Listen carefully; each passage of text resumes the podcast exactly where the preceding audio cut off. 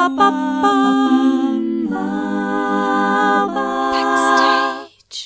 Herzlich willkommen zu Backstage. Mein Name ist Leni Bormann und heute spreche ich mit Heike Mathiesen. Heike ist klassische Gitarristin. Als Solistin und Kammermusikerin spielt sie Konzerte in ganz Europa und darüber hinaus. Vier Solo-CDs sind bereits von ihr erschienen. Außerdem engagiert sie sich für das Archiv Frau und Musik in Frankfurt.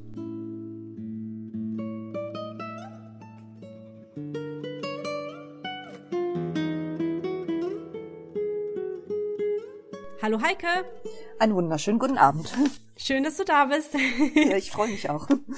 Warum hast du denn die klassische Musik für dich gewählt? Als Gitarristin kann man ja theoretisch ganz viele Musikgenres für sich aussuchen. Warum war es für dich die Klassik? Ich glaube, ich hatte keine Wahl gehabt, weil wenn man meinen Hintergrund anguckt, meine Eltern sind beide an der Oper beschäftigt. Mhm. Und also mein Vater ist ausgebildeter Dirigent und meine Mutter Pianistin und ähm, während sie mich erwartete, hat sie ähm, Mozart gespielt und ähm, war noch im Examen drin und ich habe natürlich dann äh, schon praktisch sozusagen in ihrem Bauch schon die erste klassische Musik gehört und dann auch nach meiner Geburt, äh, weil wir keinen Babysitter hatten, wurde ich in die Oper mitgenommen. Insofern ist es für mich eigentlich immer eher so gewesen, dass die klassische Gitarre eine Form von, von Revolution eigentlich war, weil in dem klassischen Kanon Gitarre ja äh, ein ziemlich weit entferntes Instrument eigentlich ist. Mhm. Und ich habe äh, meine ganze Kindheit durch Klavier gespielt. Genau, du hast nämlich erstmal Klavier gelernt, ne, von klein ja. auf und bist dann erst später zur Gitarre. Jetzt wollte ich nur gerade erstmal kurz fragen, hast du noch Erinnerungen an Opernbesuche als Kind? Ist das nicht furchtbar langweilig? Ähm, also ich wurde auf der Seitenbühne abgestellt, weil meine Mutter das Urvertrauen hatte, dass ich keinen Laut von mir geben würde. Und sie sagte, sie, ich wäre vollkommen fasziniert gewesen von der Musik. Oh, wie schön. Und hätte keinen Pieps gemacht, sondern nur mit ganz großen Augen alles, alles angeguckt. Und die einzigen Bilder, die ich aus meinen ersten paar Jahren im Kopf habe, sind eigentlich äh, Bilder aus der Oper auch. Wow. Insofern cool. war das natürlich äh, einfach ein extrem prägender Hintergrund dann gewesen. Ja. Und die, die, als ich dann zur Gitarre gewechselt bin, war mein erster Gitarrenlehrer äh, so, schlug die Hände über den Kopf zusammen, sagte, den Fall hätte er noch nie gehabt, dass jemand eigentlich ein fertiger Musiker ist, nur keine Gitarre kann. also du warst quasi schon, ja, wie du sagst, Musikerin, mit Klavier allerdings und hast dann erst mit 18 zur Gitarre gewechselt. Wie kam es denn dann zu diesem Wechsel? Also dazwischen war eine Phase der Rebellion, wo ich nichts mit Klassik zu tun haben wollte. Und ähm, mich hat immer alles fasziniert, was mit Spanien zu tun hat. Und das ist ähm, nicht logisch zu erklären. Also ich habe auch als Kind mir schon Flamenco-Platten gewünscht und ähm, meine erste Gitarren-CD, die ich hatte, war tatsächlich eine mit Pepe Romero, der dann später mein Lehrer wurde. Mhm. Und ich, ich fand immer Spanien toll und wollte unbedingt spanische Musik spielen. Dass ich natürlich einen Teil davon auf dem Klavier schon hätte haben können, das war in meinem Gehirn nicht angekommen. Aber ich mochte den Sound von der Gitarre, ich fand die Gitarre optisch schön und das Klavier ist ja, das, das kannst du nicht in den Arm nehmen. Und das ist, glaube ich, der, dieser extreme physische Kontakt, den du beim Gitarre spielen hast, der hat mich fasziniert. Mhm. Und die, die, die manuellen Bewegungen sind ja relativ ähnlich. Insofern ist der Gang vom Klavier rüber zur Gitarre relativ einfach machbar. Mhm. Also andere, andere klassische, bei Gitarre gibt's relativ viele Späteinsteiger, die auch noch Profis werden. Es ist nicht so wie mit Geige, wo du mit, mit 15 fertig sein musst, sonst hast du keine Chance, ne? Sondern ja, das wäre nämlich auch noch meine Frage gewesen, weil für die Klassikszene so ist es ja aber ein sehr später Einstieg mit 18. Man sagt ja irgendwie immer, man muss mit vier Jahren sein Instrument finden und dann auch schon können oder so. Also oder mit vier? Jahren hatte ich schon längst die Musik gefunden, aber ja. ähm, es gibt also auch genügend Profis, die auch erst mit neun oder zehn angefangen haben bei der Gitarre. Mhm. Das ist wirklich ein Instrument, wo das relativ spät noch funktioniert. Verrückterweise, aber es funktioniert natürlich dann besser, wenn man sich dann nicht mehr drum kümmern muss. Also jemand, der mit Gitarre anfängt und vorher schon Beethoven-Sonaten gespielt hat, ist halt nicht der normale Weg. Ja, In, verstehe. Insofern, insofern war da ja schon eine ganze Menge erledigt und es ging eigentlich nur noch drum, sozusagen Gitarre zu lernen. Und, nicht und mehr, dir, hat dir das dann leicht gefallen? Also ja, das dann, ja? extrem leicht. Ich meine, ich ah, war ja. in, innerhalb von einem Jahr Unterricht war ich dann in der Musikhochschule. Cool. Das war natürlich, das war absolut schräg, weil man so als kompletter Späteinsteiger reingekommen ist. Und mir fehlte natürlich unglaublich viel dann. Mir fehlte vor allem, als ich anfing, dann Wettbewerbe zu spielen, dass ich da wie ein Alien reingeploppt bin dann. Mhm. Und nicht schon mit zwölf Jugend musiziert gespielt hatte oder mit acht oder sonst irgendwie sowas. Also mir fehlte der, der ganze Vorlauf, den ein begabtes Kind normalerweise hat, bevor es an die Hochschule kommt. Ja. Und das war natürlich ein komplett anderer Werdegang, die dann, als ich dann mit 25 meinen ersten Wettbewerb spielte, sagten die, wo kommst du denn her? war, war das manchmal auch irgendwie unangenehm, dass dann Leute dich schon direkt in eine Schublade gepackt haben, dass du das sowieso nicht kannst oder so, weiß nicht? Nee, das, das eigentlich nicht. Das es nicht. war, es war dann eher so, dass man als extremer Späteinsteiger halt manche dieser Karriereschienen schon dicht waren. Mhm. Also dieses, dass man so mit ein, 21 dann sozusagen auf die große Karriere gesetzt wird, die Schiene war dicht. Weil wenn man dann sagt, okay, gib mir noch ein paar Jahre, dann bin ich Ende 20 und dann bin ich so weit wie die anderen mit 19. Ich hatte immer das Gefühl, dass ich, dass ich irgendwie ein, ein Ironman mache und bin als letzter ins, ins Wasser geschmissen worden am Anfang. und man fängt dann halt so an, sich da durchzu, durch, durchzuarbeiten und mit der Zeit merkt man, dass man doch relativ weit kommen kann. Aber ich war halt nie auf dem Radar von den Scouts drauf. Und dadurch, war, Gitarre ist ja sowieso ein komisches Instrument, weil du kannst nicht in Orchester und in der Klassik ist es immer so das exotische Nischeninstrument. Insofern war das jetzt auch, wenn, eines der wenigen Instrumente, wo sowas tolerabel ist. Und wie ging es für dich dann nach dem Studium weiter? Weil heute bist du ja unterwegs als Gitarristin. Ich habe tatsächlich schon im Studium angefangen, in der Oper zu spielen. Und das war natürlich durch meine Familie gekommen, wo ich dann immer sage, den ersten Versuch habe ich durch meine Familie bekommen, aber den zweiten, wenn die mich wieder einkaufen, das hätten sie meiner Familie zuliebe nicht machen müssen.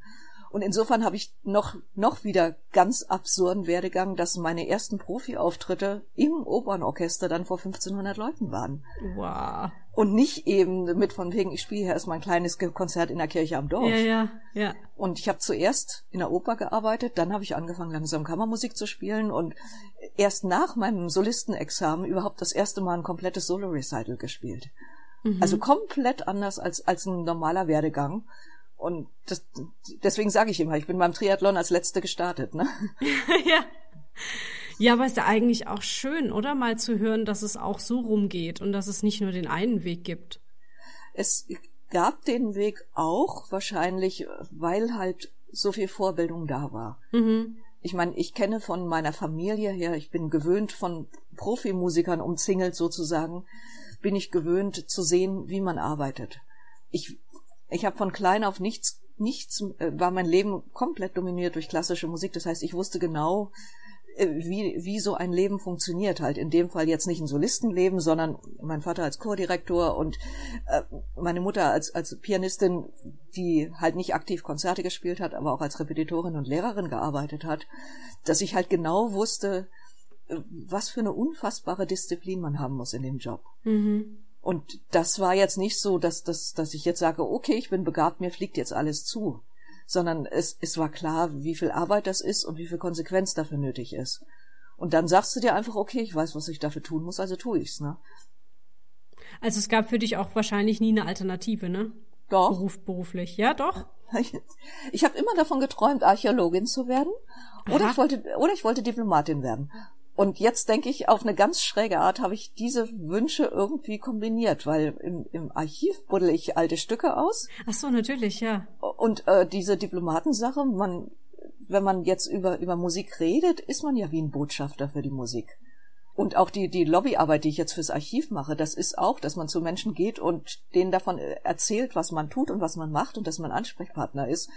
Insofern denke ich, dass diese ganzen Berufswünsche gar nicht so weit weg waren. Ne? Mhm. Wie sah denn dein Alltag vor Corona aus als Gitarristin? Ähm, ich habe so im Jahr 30 bis 40 Auftritte gespielt.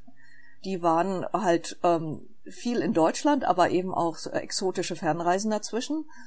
Und diese Auftritte waren in der Spanne von jetzt auch natürlich äh, jeder Musiker, der sagt, er tut's nicht, ist ähm, lügt meiner Meinung nach. Ähm, angefangen vom Event hier in der Stadt bis hin zum großen Solokonzert in Riesenhallen, bis hin zu Orchester, bis hin zu Kammermusik.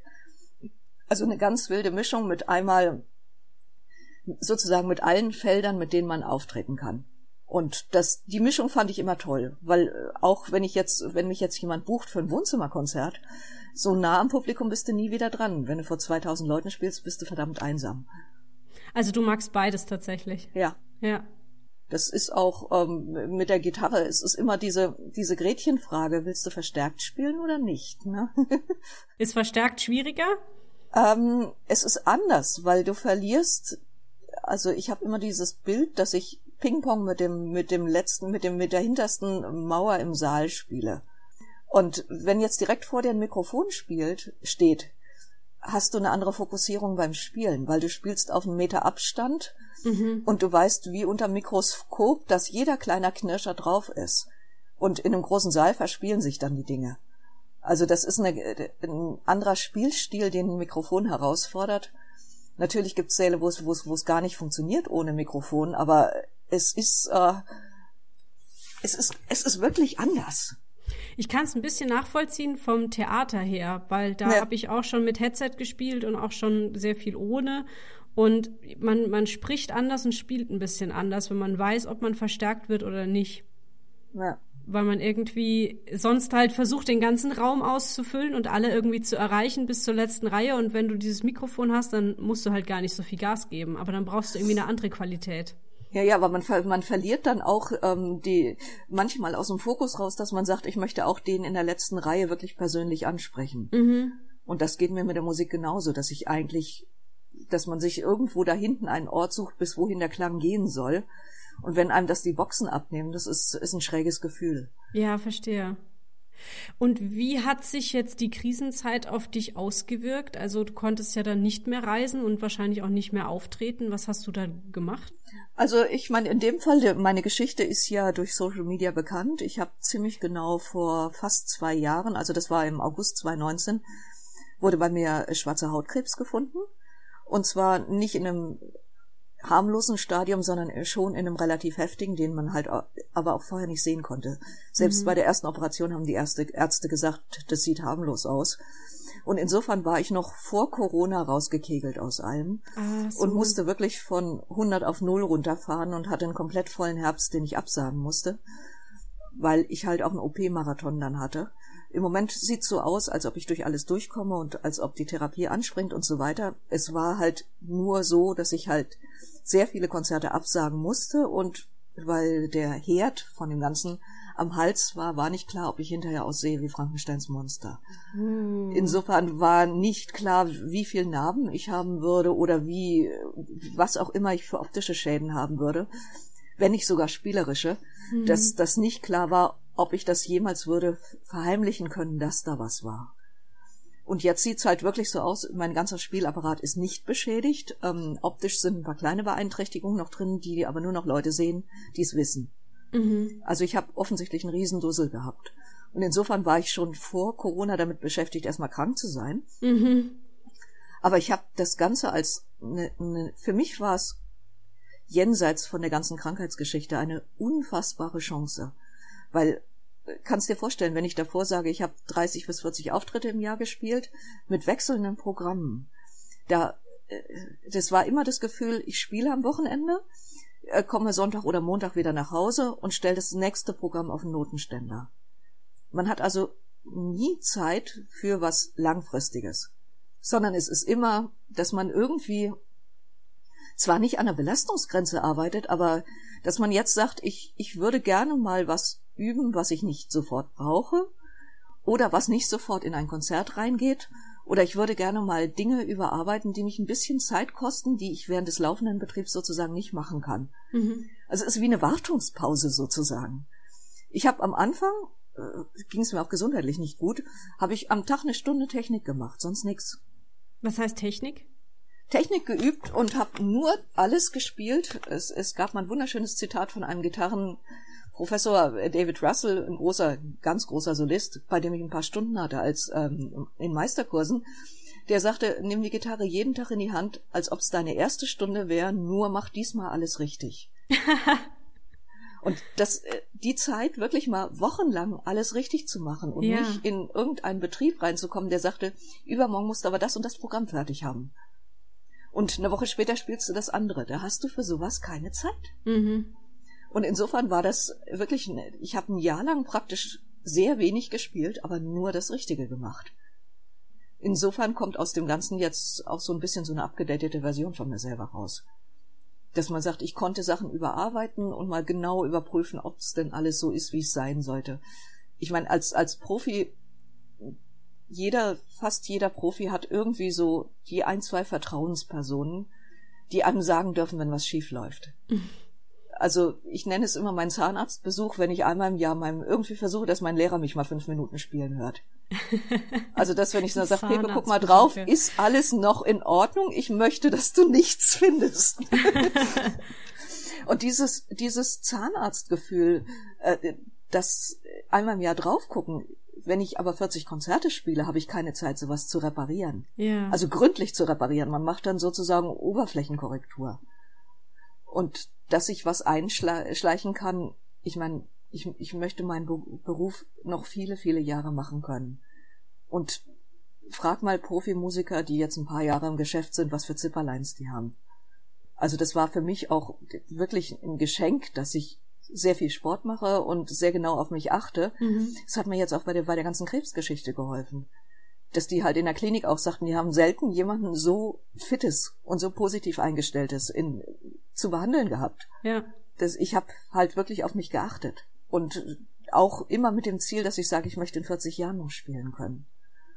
Und eben auch eine Technik haben, die in 40 Jahren noch funktioniert. Ich meine, fast, fast jeder Musiker überspielt sich einmal im Studium, wo man einmal einmal zu weit geht und zehn Stunden am Tag übt und nach den zehn Stunden am Tag sind irgendwie die Hände geschrottet. Ja, Sehnenscheinentzündung und so, ja, ja. Ja, ja, das, das hat jeder einmal, aber das, äh, weil man dann sieht, hier ist die Grenze. Mhm. Und dieses hier ist die Grenze, das muss man danach respektieren. Ich meine, es gibt unglaublich viele Profimusiker, die dann irgendwo Rücken und Schulter und Nacken und Lendenwirbelsäule oder Hände, die, die wirklich Probleme kriegen. Und da ist die Gitarre gefährdet, weil wenn man jeden Tag die Wirbelsäule um irgendwie drei Prozent, drei Grad dreht und das rechnest du auf 50 Jahre hoch, hast du ganz schön lange eine Fehlhaltung. Ne? Insofern ist das wirklich, dass man da eine, eine Technik hat, die langfristig funktioniert und nicht nur kurzfristig Ergebnisse gibt. Also wenn ich es schaffe, dass ich noch 40 Jahre spielen kann, dann verdanke ich es auch diesem jetzt anderthalb Jahren Pause. Ja, verstehe. Das ist Insofern spannend. Ja. Ganz, ganz positiv diesen Nebeneffekt und ähm, es war natürlich auch ein, ein schräger positiver Nebeneffekt dadurch, dass Corona war, ist vielen Leuten gar nicht aufgefallen, dass ich irgendwie anderthalb Jahre draußen war. Also ich, ich, es war ja nicht so, dass jetzt ähm, sozusagen äh, der ganze Musikbetrieb an mir vorbeiging, sondern der war ja auch dicht. Ja, ja, genau. Es fängt ja jetzt erst wieder an. Hast du jetzt wieder Konzerte dieses Jahr? Also ja, seit Juni spiele ich wieder. Mhm. Und ähm, halt erstmal jetzt vor allem in, in Deutschland bis jetzt. Ich teste halt wirklich aus, dass man sagt, bis jetzt ist es ein Programm und dann hatte ich ein Projekt gehabt, wo ich mir neue Stücke habe schreiben lassen mit einem Stipendium.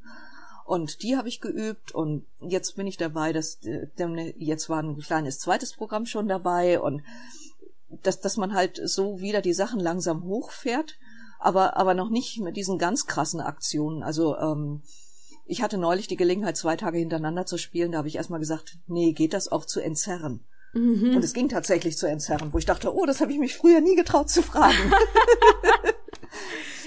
wo man dann denkt, es ist okay. Ich habe jetzt auch gelernt, dass man dann sagt, okay, können wir eine, eine Lösung finden, die für mich ein bisschen schonender ist. Ja. Und äh, im Moment stehen jetzt auch ja keine äh, durchgeknallten Fernreisen an, wo man irgendwie acht Stunden fliegt, um ein Konzert zu spielen. Das ist eh die Frage, ist eh ob die das Frage, mit den ob Ländern, das so schlau ist, ne? Also ja, ja. ja. Hm. Und ich meine, was noch dazu kommt, ist ja jetzt auch, dass dass viele Leute jetzt in dem Lockdown auch sich Gedanken drüber gemacht haben, was für ein Öko-Irrsinn solche Reisereien sind, wenn ja, es nur diese ganz kurzen Stich, Stichprobenreisen sozusagen sind. Also ich meine, ich hatte es wirklich schon gehabt, dass ich für ein oder zwei Konzerte auf andere Kontinente geflogen bin. Und das ist, würde ich heute wahrscheinlich versuchen auch dann zu sagen, okay, wenn ich in dem Land schon bin, möchte ich bitte zwei Wochen da bleiben. Ja. Und noch mehr machen. Ja. Bitte kriegt das irgendwie koordiniert, dass, dass, dass auch dieser, dieser Irrsinn von den Reisereien, das ist ja eh die Frage, ob das wieder so aufgenommen wird. Ja, jetzt wo wir also alle so, diese gut Tourorchester, geworden, ne? genau, jetzt wo wir alle so gut geworden sind mit mit äh, Videokonferenzen und äh, habe ich ja. auch schon gedacht, das ist doch eigentlich super, dass ich dafür dann nicht extra in eine andere Stadt fahren muss, um mir da zwei Stunden einen Vortrag anzuhören, sondern ich mache das schnell per Videokonferenz und habe dasselbe davon. Ja. Es ist aber ein wirklich, ich habe ja angefangen, indem ich jetzt wieder angefangen, indem ich angefangen habe mit ein bisschen online zu spielen. Man kann mir live auf Twitch beim Üben zugucken und ähm, nebenbei mit mir quatschen und ich habe kleine Online-Konzerte gespielt und so weiter.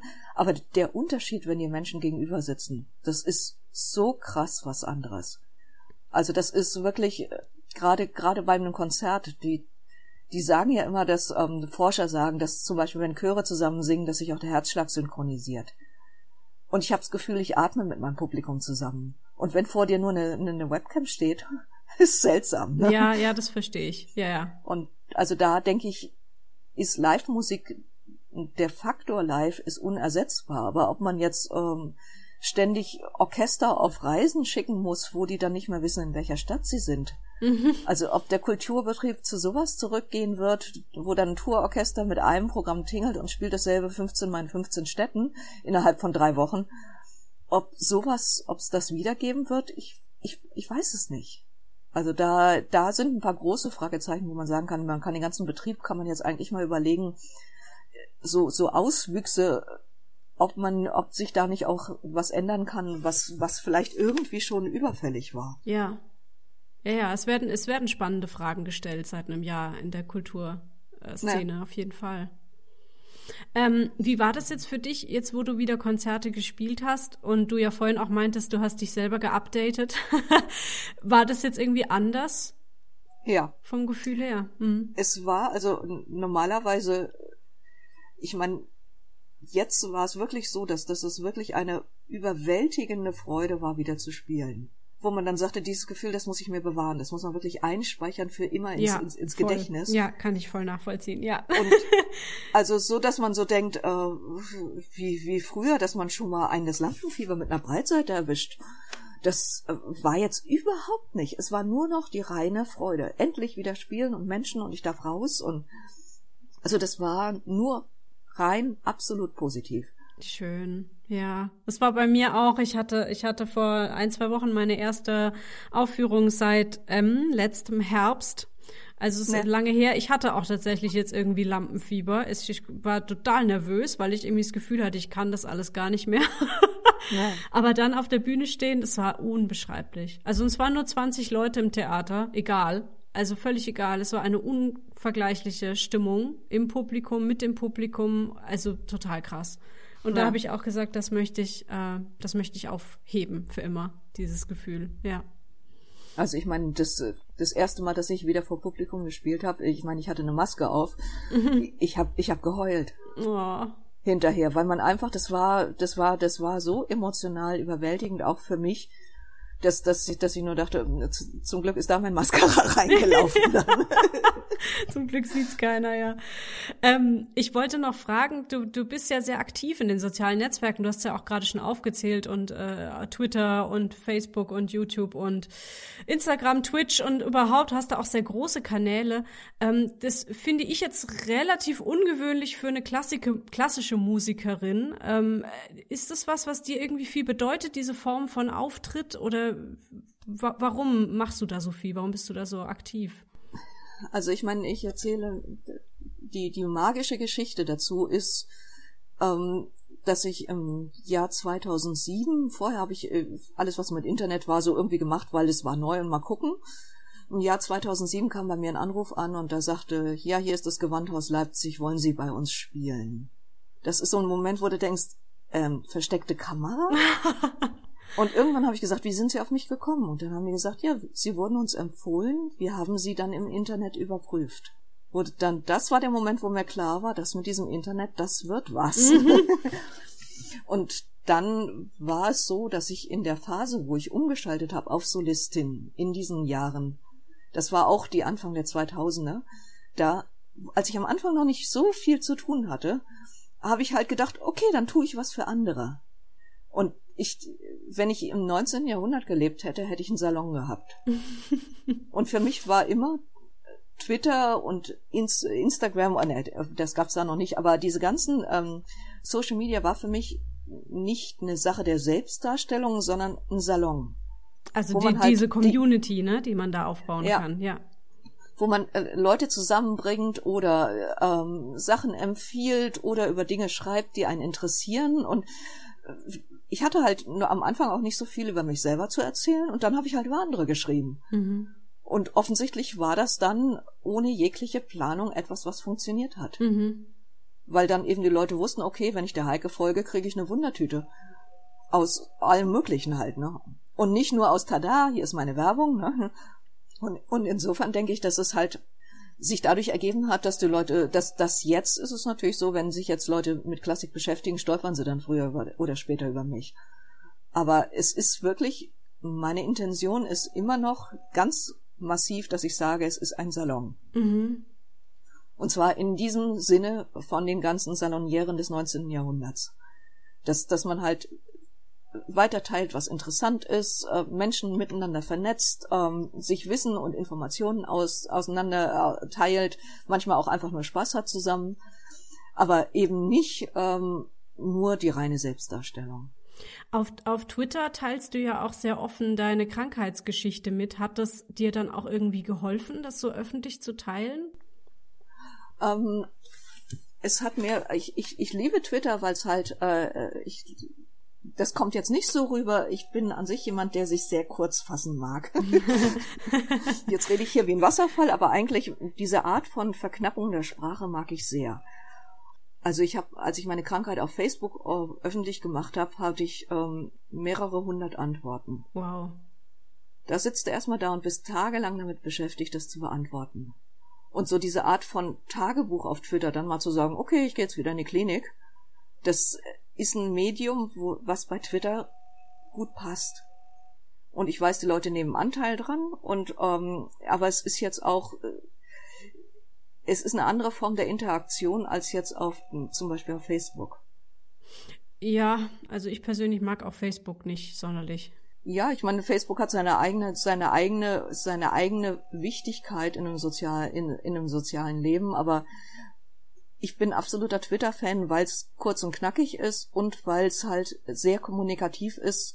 Du kannst ganz schnell zu jemandem Kontakt aufnehmen, ohne dass du dich erst groß anfreunden musst und Freundschaftsanfrage und jemanden, mhm. dir, dir werden auch Leute reingespült, die du dann zufällig triffst, wie zum Beispiel Backstage-Postcast. Aha. ich meine, dich habe ich ja auch über Twitter äh, entdeckt. Ja, ne? richtig, ja. Und das ist einfach ähm, die, dieses niederschwellige und kommunikative. Das ist für mich wirklich wieder ein großer Salon mhm. mit noch mehr Menschen. Und ähm, da habe ich, das ist das Medium, was mir von der Persönlichkeitsstruktur her am ehesten liegt. Das finde ich aber auch gut bei Twitter, dass das alles so verknappt ist, wie du sagst, weil auf Facebook habe ich zum Beispiel ein Problem mit diesen Reaktionen, die man da abgeben kann. Man kann ja irgendwie auf Beiträge, man kann ja irgendwie nicht nur liken, sondern man kann dazu lachen, wow sagen, Herzchen verschicken, Blümchen, Umarmungen oder sonst irgendwas. Aber die Leute reagieren natürlich auch teilweise völlig unpassend auf irgendwelche Beiträge und äh, dann, dann hat man auf einmal irgendwie so eine so eine eklig lachende Meute bei irgendeinem ernsten Beitrag zum Beispiel. Und schon kriege ja. ich irgendwie es Wirken so, ja. Und das kann mir halt auf Twitter gar nicht passieren, weil da kannst du nur liken und sonst gar nichts. ja, ich finde, ich meine, ich traue immer noch dem guten alten Sternchen hinterher. Ach ja, das Sternchen, weil, ja. Lang weil ich meine, das, das Herzchen impliziert ja immer, dass man einen Beitrag positiv findet. Ja. Und es gibt Beiträge, da bleibt einem das Herz im Hals stecken. Also da hätte ich dann gern Sternchen dran gehängt, was dann gehießen hätte, danke fürs Posten. Ah, okay, aber, dass, dass man sich nicht, nicht ganz so äh, hinterher schmeißt mit so einem Herz, ja. Mhm. Ja, ja, und auch ein Herz manchmal bei traurigen Dingen auch gar nicht passt oder bei schwierigen Themen, mhm. wo man einfach nur sagen möchte, danke, dass du diesen Artikel da reingestellt hast.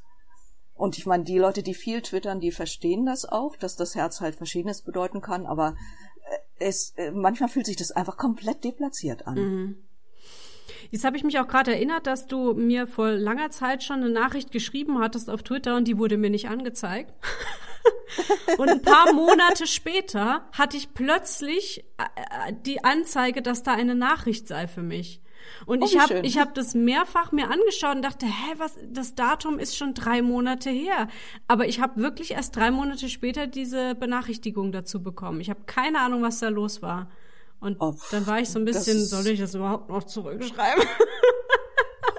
also ich meine, oh. das, das, solche, solche Dinge, die können im Internet immer passieren. Ja, ja, genau. Nee, wir haben uns ja jetzt auch glücklicherweise gefunden. aber es war nicht meine Schuld. Ähm, genau. Irgendwas wollte ich gerade noch fragen, aber jetzt habe ich wieder vergessen. Hm. Ach so, nee, ich würde das Thema wechseln. Ist das okay? Mhm. Und zwar haben wir noch nicht über deine CDs gesprochen. Du hast ja schon vier Stück rausgebracht und die neueste heißt Guitar Ladies. Da drauf sind ja. ausschließlich Werke von Komponistinnen zu hören und ja. äh, auch mehrere Weltersteinspielungen und auch dir gewidmete Stücke. Da würde ich auch gerne wissen, was das eigentlich bedeutet. Erzähl doch einfach mal von dieser CD. Also äh, es gibt bei mir so eine unsichtbare Linie in den CDs die ich immer für mich selber beachtet, die sich so ergeben hat. Meine erste CD war eine gemischte CD, das war wie ein Demoband. Südamerikanisch, Spanisch, äh, ein bisschen Superhits, die verkauft sich bis heute extrem. Dann habe ich eine gemacht mit Musik von Roland Dions, die, die ist ein absolut, äh, äh, also die kriegt ähm, Referenzpunkte, die ist wichtig. Die war ähm, in der Fachwelt zur Kenntnis genommen und kein Schwein kauft sie. Ähm, dann habe ich die gemacht mit dem, mit dem Mozart, die verkauft sich. Mhm. Dann dachte ich, okay, hier ist ein Muster. Ich mache immer eine, von der ich weiß, die ist für meinen Markt und eine mache ich für die Karma-Punkte. Und dann war das 2015 eine relative Schnapsidee zu sagen, ich nehme Komponistinnen auf. Man darf das nicht aus heutiger Sicht sehen. Es war damals wirklich eine vollkommen bescheuerte Idee weil kein Mensch das gemacht hat. Und dann habe ich auch noch leichte eingängige Stücke aufgenommen. Also einige sind da drauf, die ja wirklich schön und eingängig sind und ähm, auch Stücke, die jetzt nicht so absurd schwierig sind. Und die CD habe ich wirklich, ich habe mir noch überlegt, wie groß die Auflage sein sollte, in der ich die pressen will. Weil ich dachte, das wird ja kein Schwein interessieren. Und dann kam die 2016 raus und ich war plötzlich zum richtigen Zeitpunkt am richtigen Ort. Also das war wirklich null Kalkulation dahinter. Ich habe die einfach gemacht, weil ich dachte, das ist wichtig und ich möchte auch Dinge machen, die mir wichtig sind. Weil da so der Feminismus dann losging und dann, dann ja. haben sie gedacht, oh cool, du, du gehst da mit der Welle. Ja, ich meine, ich war sogar noch vor der Welle, aber ich bin dann halt ganz anders da reingeschlittert, weil dann kam das Archiv auf mich zu und sagte, willst du nicht bei uns mitmachen? Und plötzlich saß ich dann bei Politikern und habe vom Archiv erzählt. Und also das, das, das hat ja so, so, so, so ein Rattenschwanz, das war ein Dominosteineffekt. Mhm. Und jetzt plötzlich, äh, dann habe ich angefangen, jetzt wie wild Komponistinnen zu sammeln für Gitarre und habe riesen Datenbanken erstellt und bin da wirklich reingeschlittert, ohne jede Kalkulation. Das war vorher, ich war in dem Verein Archivfrau und Musik, der dahinter steckt. In dem Verein war ich schon viele Jahre Mitglied, aber ich war nur Karteileiche. Hab immer gedacht, okay, das ist ganz gut, da zahle ich meinen Beitrag, aber das ist ja eh nur, da gibt's ja fast nichts für Gitarre und wenn ist das im schlimmsten Fall auch noch scheußlich, ne? weil ich es nicht kannte selbst da kannte ich die Sachen nicht. Und was es alles gibt, ich bin durchs ganze Studium durchgekommen, ohne ein Stück einer Frau zu spielen. Boah. Das ist von heutiger Sicht aus Examen 93. Da gab es ein, zwei, ich kannte ein paar Komponistinnen Namen, aber es wurde nicht gespielt. Ja. Und insofern war das jetzt, diese CD zu machen und einfach zu sagen, ich nehme die Musik auf, die hübsch ist, die schön ist, die, die irgendwie einen Zugang, äh, einen leichten Zugang ermöglicht, selbst wenn sie schwieriger zu hören ist, um einfach auch für gehobene Mittelklasse-Spieler äh, zu zeigen, guck mal, da gibt's schöne Sachen. Mhm. Also jetzt nicht das ganz abgedreht schwierige Zeugs. Und dafür war diese CD da und plötzlich war, war ich am richtigen Ort damit. Und jetzt heute spiele ich reihenweise Musik von Komponistinnen und bin Spezialistin geworden dafür. Und cool. Widmung heißt in dem Fall, ähm, entweder ist es ein bestehendes Stück, wo jemand sagt, oh, das möchte ich, dass es dir zugeeignet wird, oder es ist sogar explizit dann für mich geschrieben als Auftrag. Manchmal ist es auch so, dass, dass man jemanden fragt und sagt, ich hätte gern, dass du ein Stück für mich schreibst. Und dann sagt derjenige oder diejenige, oh, ich habe da noch was in der Schublade, das ist noch nicht veröffentlicht, das passt wunderbar zu dir. Das ist die eine Variante und die andere Variante ist das, was ich jetzt in diesem Frühjahr gemacht habe, ist, dass ich einfach ähm, Komponistinnen in dem Fall beauftragt habe, gesagt, ähm, ich möchte gern ein Stück von dir in der und der Länge. Ähm, hast du Zeit, Lust und was kostet der Spaß? Mhm. Ne? Und dass man dann auf die Art dann Aufträge rausgibt und jetzt habe ich einen ganzen Stapel Aufträge rausgegeben und äh, den Komponistinnen eben auch gesagt, schreib, was du willst. Mhm. Dass man denen auch wirklich künstlerische Freiheit lässt und sonst hätte ich nachher im schlimmsten Fall irgendwie achtmal dasselbe Stück. Ist das jetzt also schon für eine neue CD dann? Ähm, nicht die nächste, aber äh, die nächste ist äh, in Planung. Mhm. Ich will im, äh, im, Dezember aufnehmen gehen und das werden auch Komponistinnen sein, aber äh, Stücke, die schon existieren. Ah, cool. Also das heißt, da ist jetzt ganz viel so in der Pipeline, wo man sagt, die, die Sachen habe ich eigentlich ja alle schon irgendwie langfristig vorbereitet und jetzt musste ich einfach nur mal sagen, oder besser gesagt, die Klinik musste sagen, wann darf ich wieder arbeiten. Ja, ja, verstehe. Ja, du bist wahrscheinlich auch immer noch nicht, wie nennt man das, über den Berg. Ähm. Über den Berg bin ich, ist man mit so einer Krankheit, die würden mir mich erst nach fünf bis zehn Jahren für geheilt erklären. Oh yeah. Also fünf bis zehn Jahre ohne Symptome und vorher bist du nicht geheilt. Aber der, der, der Punkt war halt der, ich äh, kriege mit, mit Hautkrebs kriegt man keine Chemotherapie. Das heißt, die äußerlich sichtbaren Krebsmerkmale sind mir erspart geblieben. Ich habe auch meine Haare behalten. Aber es war halt wirklich so, dass ich zwei Therapien jetzt schon verschlissen habe. Die eine hat nicht richtig funktioniert und die andere mich mit Nebenwirkungen so platt gemacht, eigentlich beide mit den Nebenwirkungen so platt gemacht, dass ich nicht arbeiten konnte. Mhm. Also wenn, wenn du 15 Stunden Schlaf jeden Tag brauchst und Aufmerksamkeitsspannen immer mal von einer Viertelstunde hast, kannst du nicht arbeiten gehen. Ja, richtig. Und jetzt, jetzt seit März kriege ich eine neue Therapie jetzt und mit der bin ich plötzlich hellwach. Und als ich gesehen habe, dass ich damit hellwach bin und jetzt auch mich wieder konzentrieren kann länger und dann war klar, ich kann auch auf eine Bühne gehen und muss nicht nach zehn Minuten wieder schlafen. Ne? oh Gott.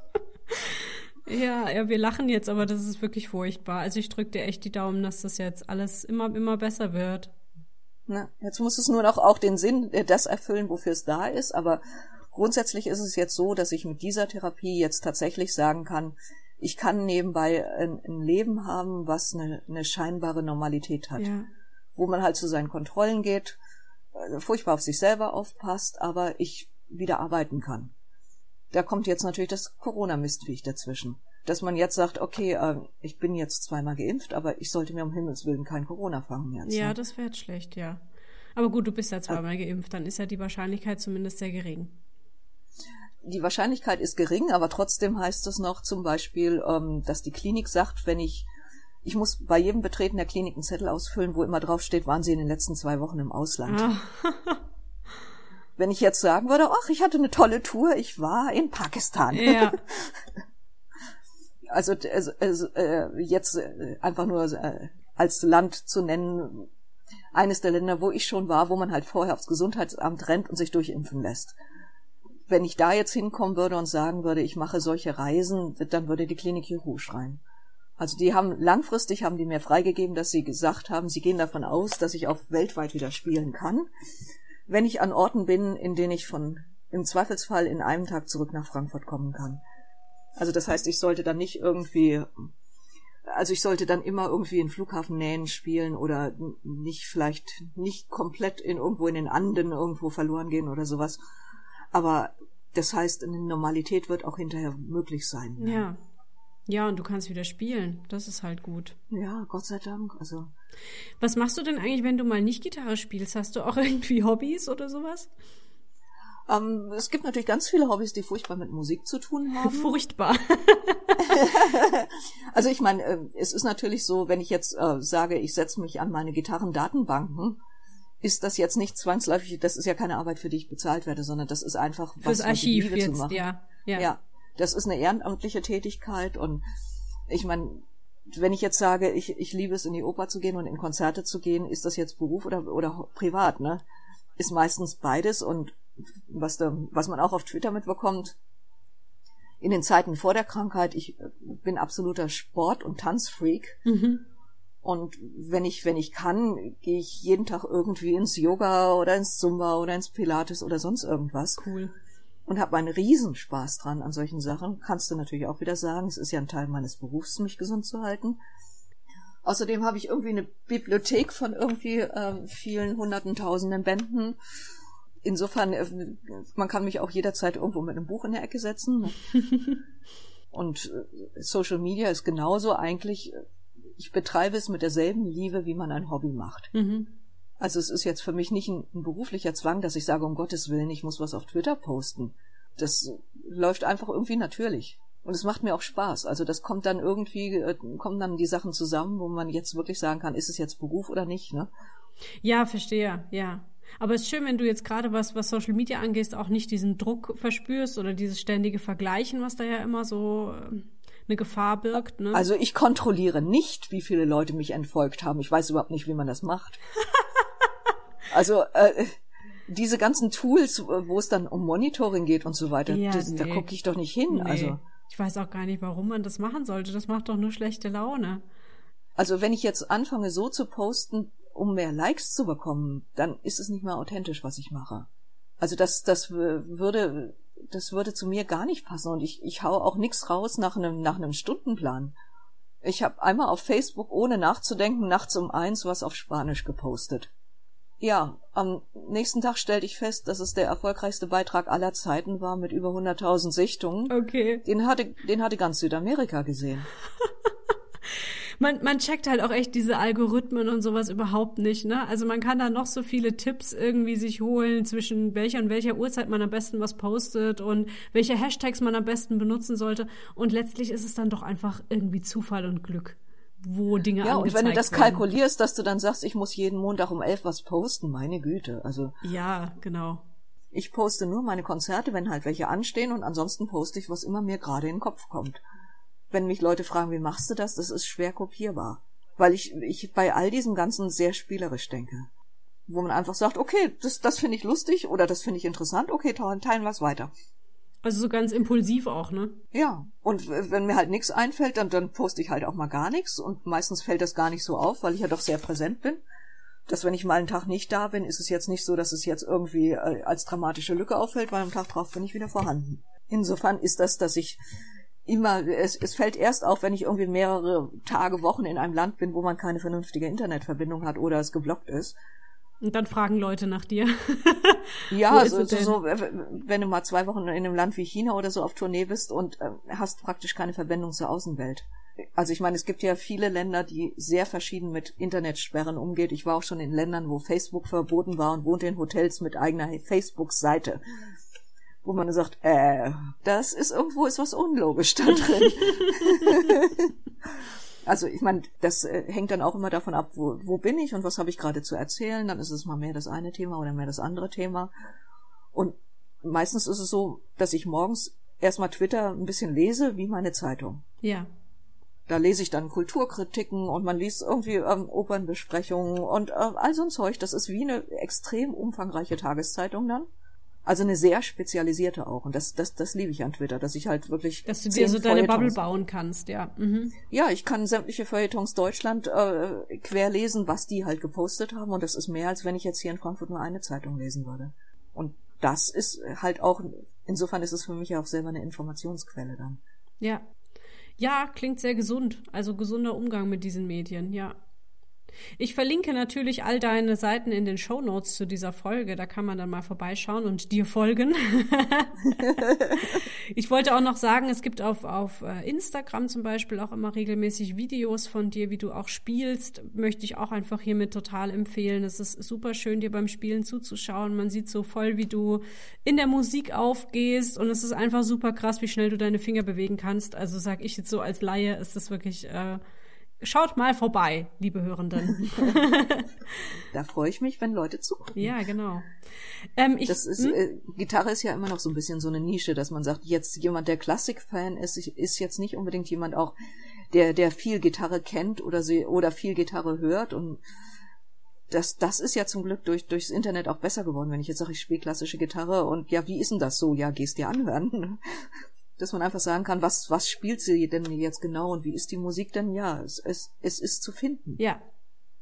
Dann stelle ich mal meine letzte Frage und die ist, was wünschst du dir?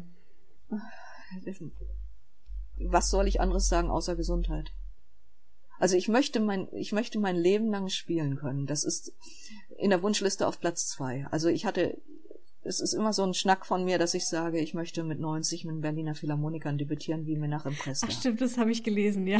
das ist gut, ja, ja. also das äh, finde ich sowas von gigantisch Ja. und ich habe das Konzert damals gehört, was er da gespielt hat und das war wie ein Musiker aus einer anderen Welt. mit 90. Das ist doch irre. Mit 90. Und dann hat er mit 94 seine erste Solo-CD bei der Deutschen Grammophon aufgenommen. Wahnsinn. Also, dass man sagt, ich, ich möchte so gerne eine altersweise Musikerin werden mhm. können. Dafür brauche ich die Gesundheit auch.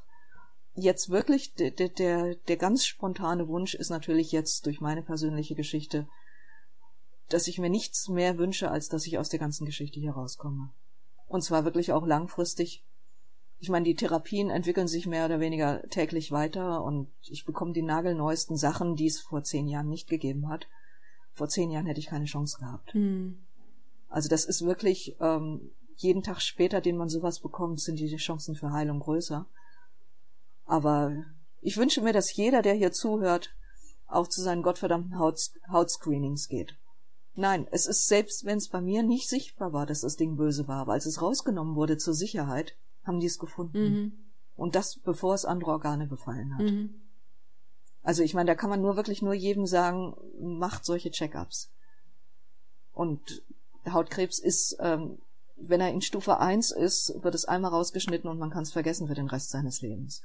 Insofern, und ich hab's ja jetzt durch, so, so ein Dings rauszuschneiden, ist heutzutage eine Sache, die ist wirklich Pillepalle. Also das, da braucht man auch noch nicht mal Angst davor haben, selbst wenn es bei, bei mir, wie bei mir am Hals sitzt. Also das ist wirklich eine absolute Routine, Kleinsteingriff, aber dass man wirklich sagt, wenn so eine Krankheit vermeidbar oder frühzeitig erkennbar ist, es, es gibt nichts, was es aufwiegt, als sowas so rechtzeitig zu finden, dass man da rauskommt. Bei mir sind halt ein paar Operationen dazwischen, aber ich gehe auch davon aus, dass ich es rechtzeitig gefunden habe. Also insofern ist das ein Wunsch, den ich nach außen geben kann. Ich wünsche mir für mich Gesundheit. Ich hoffe, dass es nach Corona ein gescheites Kulturleben wieder geben wird. Ja. Eine verbesserte Version, mhm. wo, wo ein paar, wo einiges besser geworden ist mhm. Oder sich verändert hat äh, zum Positiven. Ich meine, so die ganze Glitzerklassik wird es weitergeben müssen, aber wir wissen, wir Musiker sind ja jetzt sozusagen in der Pflicht, dass wir sagen, was jetzt alles sich mit Online geändert hat, wie kann man das in was Nachhaltiges, Langfristiges drehen? Ich gehe mal davon aus, dass man wahrscheinlich immer wieder Konzerte spielen wird, die hybrid sind, die, die halt dann gleichzeitig live und Internet sind oder nachguckbar sind auf Online oder dass, dass sich da Formen entwickeln werden, die wir jetzt noch gar nicht absehen können. Also insofern leben wir in hochspannenden Zeiten. Ja, ja, ich kann da gar nichts hinzufügen, außer dass ich dir auch ganz, ganz viel alles Gute wünsche rundum und ganz viel Gesundheit und ganz viel tolle Konzerte, die du noch geben kannst. Und ich hoffe, dass auch du, dass auch du dann mal zu einem Konzert kommen kannst. Natürlich. Moment, du bist in Frankfurt am Main, das ist ja gar nicht so weit von mir. Ich bin äh, in der Pfalz, in Neustadt an der Weinstraße. Und ich habe auch Freunde in Frankfurt. Also das kriegen wir hin. ich war neulich ja gerade in Weisenheim. Ah, super. Ja. Aber das war ein reines Online-Konzert. Ah, aber ja, also ich habe das sowieso vor, das habe ich auch schon ein paar Mal gesagt, dass ich, wenn das jetzt alles mal wieder ein bisschen anläuft, dass ich eigentlich voll viele meiner Podcast-Gäste gerne mal live sehen würde. Ja. Weil ich jetzt halt auch viele in dieser Zeit eben jetzt interviewt habe, wo sie überhaupt nicht auftreten konnten. Und äh, ja, da gibt's eigentlich voll viele, die ich gern mal sehen möchte. Ja. Rheinland-Pfalz war bei mir immer ein riesiges Standbein. Das war eine der wichtigsten Orte meiner Karriere, war tatsächlich, dass ich direkt nach dem Examen äh, ähm, mich bei der Villa Musica beworben hatte. In Mainz, stimmt, ja. Ja, und ähm, da dann die aberwitzige Geschichte geschah, dass Briefe verloren gingen und so weiter und ich gar nicht hörte, dass ich genommen war oder nicht genommen war. Oh Gott. Ja, und irgendwann stellte sich heraus, dass ich vom ersten Tag an, ich war nie Stipendiatin dort, ich war von Anfang an Ex-Stipendiatin. Schöne Geschichte, weil die gesagt haben, sie wollten eigentlich gar keine Gitarre haben, mhm. aber mein, meine Vita war, den, kam denen so interessant vor, dass die mich haben vorspielen lassen. Und dann haben sie beschlossen, dass sie mich behalten. Und dadurch war ich weder offiziell Dozent noch Stipendiat, aber ich war dann von, von, also von 97 an für viele, viele Jahre sozusagen die Hausgitarre der Villa Musiker. Und habe auf allen möglichen Schlössern gespielt und Kammermusik mit Stipendiaten gespielt und Kammermusik mit den Profis gespielt und hatte dadurch auch nicht das Verfallsdatum von einem Stipendiat, die normalerweise alle nach zwei Jahren ja rausgehen. Ja, ja. Und es ist noch heute, dass ich immer mal wieder bei der Villa auftrete. Also das war für meine künstlerische äh, Entwicklung war das eine der absolut wichtigsten Stationen. Und in Neustadt habe ich auch irgendwann schon gespielt. Ja. Insofern äh, liebe ich alles, alle diese wunderbaren Burgenschlösser in, in, in Rheinland-Pfalz. Das ist ein Traumort zum Spielen. Mein Ja, letzter, mein letzter ja. öffentlicher Auftritt vor der ganzen Geschichte war ähm, Villa Ludwigshöhe Ach so, ja klar, ja, in, in Edenkoben. Und ja. Also Wie das cool. war, wo ich sozusagen aufgehört habe und der erste öffentliche Auftritt online war Weisenheim am Berg. Also aufgehört in der Pfalz und wieder angefangen in der Pfalz. Yay! ja, voll cool. Dann schaffen wir das bestimmt mal, dass ich dir mal ein Konzert von dir besuchen gehen kann. Da würde ich mich freuen. Sehr schön. Das war Folge 61 von Backstage. Vielen Dank fürs Zuhören. Hinterlasst gerne Feedback oder positive Bewertungen oder schaut mal bei Instagram und so weiter vorbei. Wenn ihr dieses Projekt gerne finanziell unterstützen möchtet, dann schaut auf den Blog. Da gibt es im Menü den Punkt Unterstützen. Vielen herzlichen Dank. Mich erreicht ihr per E-Mail an backstagepodcast.gmx.de. Da könnt ihr auch hinschreiben, wenn ihr selbst gerne mal hier zu Gast sein möchtet. Und dann hören wir uns hoffentlich bald zu einer neuen Folge mit einem neuen Gast wieder. Tschüss! Tschüss und ich sag danke auch.